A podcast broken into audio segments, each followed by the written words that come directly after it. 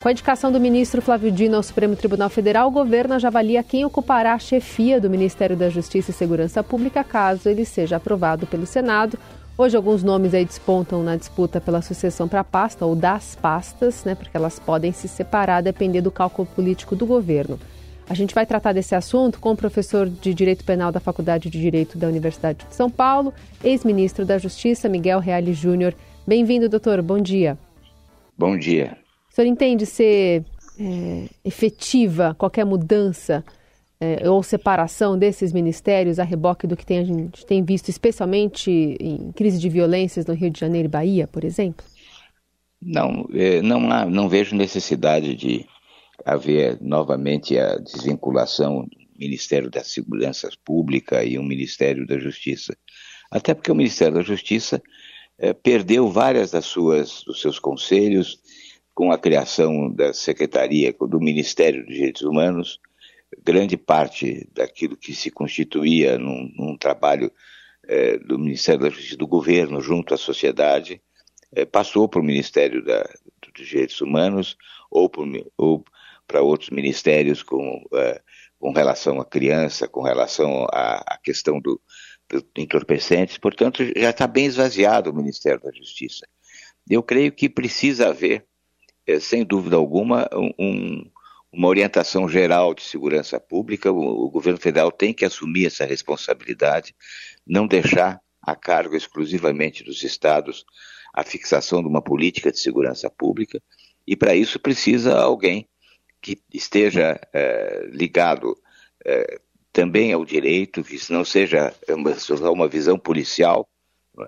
mas seja alguém com uma visão ampla da sociedade, com uma visão completa das funções de prevenção que não se limitam ao problema meramente policial. É necessário uma política criminal de cunho social, é necessário dar um atendimento efetivo às periferias com equipamentos sociais e especialmente levando a justiça até o povo. Não é o povo que tem que vir à justiça, a justiça que vinha até o povo como uma das receitas reconhecidamente eficazes para que o Estado reocupe os, os espaços que estão ocupados hoje pelo crime organizado. É, professor, que tipo de resposta que o governo federal poderia dar na avaliação do senhor, com quais medidas, é, levando em conta que politicamente também é conveniente dizer para o governo federal que a segurança pública é assunto dos estados? Bom, primeiro é, é, é vencer essa é, responsabilidade política vai recair sobre sobre, sobre a União vai recair sobre o governo federal. Isso não tenha dúvida, já está recaindo. Portanto, achar que tem que fazer jogadinha numa questão como essa é inaceitável. E tem que se reconhecer que os estados não, não podem fazer políticas diversas, ou seja, cada estado tem a sua política de segurança. É necessário haver uma linha de conduta, haver um, um, um eixo, e esse eixo tem que ser dado pelo, pelo governo federal, através do Ministério da Justiça. São várias as medidas que podem ser tomadas. É um processo longo, lento de reocupação dos espaços, é, especialmente nas periferias das grandes cidades. Cidades com mais de 500 mil habitantes já se tornam um problema é, gravíssimo de segurança pública. Há um empobrecimento imenso da população, falta de qualquer é, atendimento, seja é, educacional, é, de saúde, especialmente a falta de justiça, a falta de um juiz lá perto da, da comunidade, um promotor, um delegado de polícia, e ao mesmo tempo a falta de ambientes de socialidade. É, é, tem que se ver que a, é, a estatística mostra que 80% dos homicídios são praticados em bar ou nas proximidades de bar. Então, é, é porque não existem eh, divertimentos, não existem entretenimentos outros que não ir ao boteco. Então o homem chega cansado, ou a mulher eh, eh, do trabalho, a mulher então tem uma dupla, dupla tarefa de cuidar do, do lar e, e, das crianças, exaustos, tem atritos familiares, não tem onde haver socialidade, divertimento, ou seja, falta teatro, falta cinema, falta esporte, especialmente esporte, quadras de esporte, ou seja, tudo isso é, é necessário que seja providenciado para que o Estado reocupe o seu espaço. Nós vemos que eh, a periferia está entregue. Né? Ou, ou, uma polícia que é arbitrária e violenta e, e que acaba se afastando, afastando o poder público eh, da comunidade. A, a, comunidade tem medo da polícia, e ou do crime organizado, das milícias, ou seja, a população transita entre a polícia, a milícia e as facções. É, é infelicitado de, por todos os lados. E isso que precisa ser estudado e ser implementado, é, transformando-se escolas, creches em centros comunitários.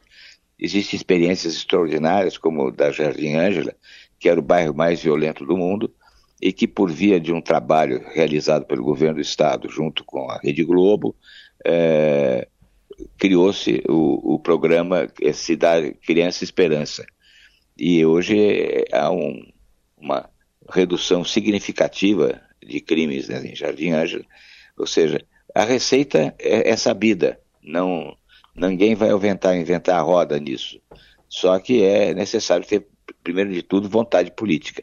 E a vontade política começa por se assumir responsabilidade. Doutor Reale, pensando um pouquinho na atuação do ministro Dino, que né, foi indicado, pode assumir um papel ali no Supremo Tribunal Federal a, partir da, da sabatina no Senado. Se ele for aprovado, há quem entenda que ele pode ter sua imparcialidade questionada em alguns julgamentos contra o ex-presidente Bolsonaro, já que ele foi incluído em investigações da Corte sobre iniciação e autoria intelectual nos ataques de 8 de janeiro. E por outro lado, como governador do Maranhão, ele já chamou o ex-presidente de serial killer, de genocida. Essas declarações justificariam os pedidos de suspeição? Impediria, por exemplo, o Dino de votar? Eu acho que não. Quer dizer, na verdade, havia um confronto político, não está se examinando a questão ele não tem um juízo preconcebido a respeito desses fatos. É? É, caberá a ele também fazer a, a apreciação. É? Eu acho que é, é, o tipo do raciocínio também é absolutamente desnecessário saber se ele vai ou não vai se declarar, e que julgamento, que processo, é, qual caso, qual processo que está correndo contra o Bolsonaro no Supremo. Portanto, não tem nenhum caso correndo no Bolsonaro no Supremo hoje em dia. Então, é, é, é, é tudo uma fábula desnecessária, eu acho, essa questão. É, professor, é, inclusive o, o, ministro Flávio Dino falou uh, ontem que, como ministro do Supremo, ele deixa de ser político, né? Ele diz que ele até veste outra roupa. Bom, literalmente ele veste mesmo, vai vestir a toga, né? Mas é, o senhor diria que é, é possível isso? Quer dizer, quando o ministro chega ao Supremo, ficam para trás algumas, alguns aspectos políticos? Olha, nós tivemos grandes ministros que foram políticos. Esquece, por exemplo, de um Leomar Balieiro, né? de um Prado Kelly, Adalto Lúcio Cardoso. Foram políticos eminentes da UDN que foram ao Supremo Tribunal Federal e foram grandes ministros. Né?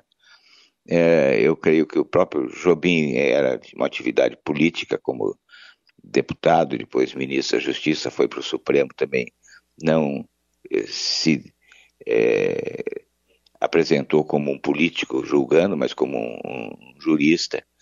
É, é, outra, é outra perspectiva, né? Eu creio que tem todas as condições o, o Dino, que já foi juiz. Portanto, ele está é, voltando à antiga casa, né? Ele não só foi juiz, como ele foi assessor é, de assessor de ministro do Supremo Tribunal Federal. Né? Ele foi membro do, do órgão principal que o Supremo eh, preside, que é o CNJ, ele foi secretário-geral do CNJ, eh, foi presidente de, de, da JUF, da Associação dos Juízes Federais. Então ele tem uma experiência eh, no judiciário, né, uma experiência judicial, que permite que ele, com grande facilidade, vista a nova, a nova roupa, a toga. Muito bem, a gente conversou aqui no Jornal Dourado com o professor titular de Direito da Faculdade de Direito da Universidade de São Paulo, ex-ministro da Justiça, Miguel Reale Júnior. Obrigada pela entrevista. Eu que agradeço por ter visto. Obrigado. Bom dia.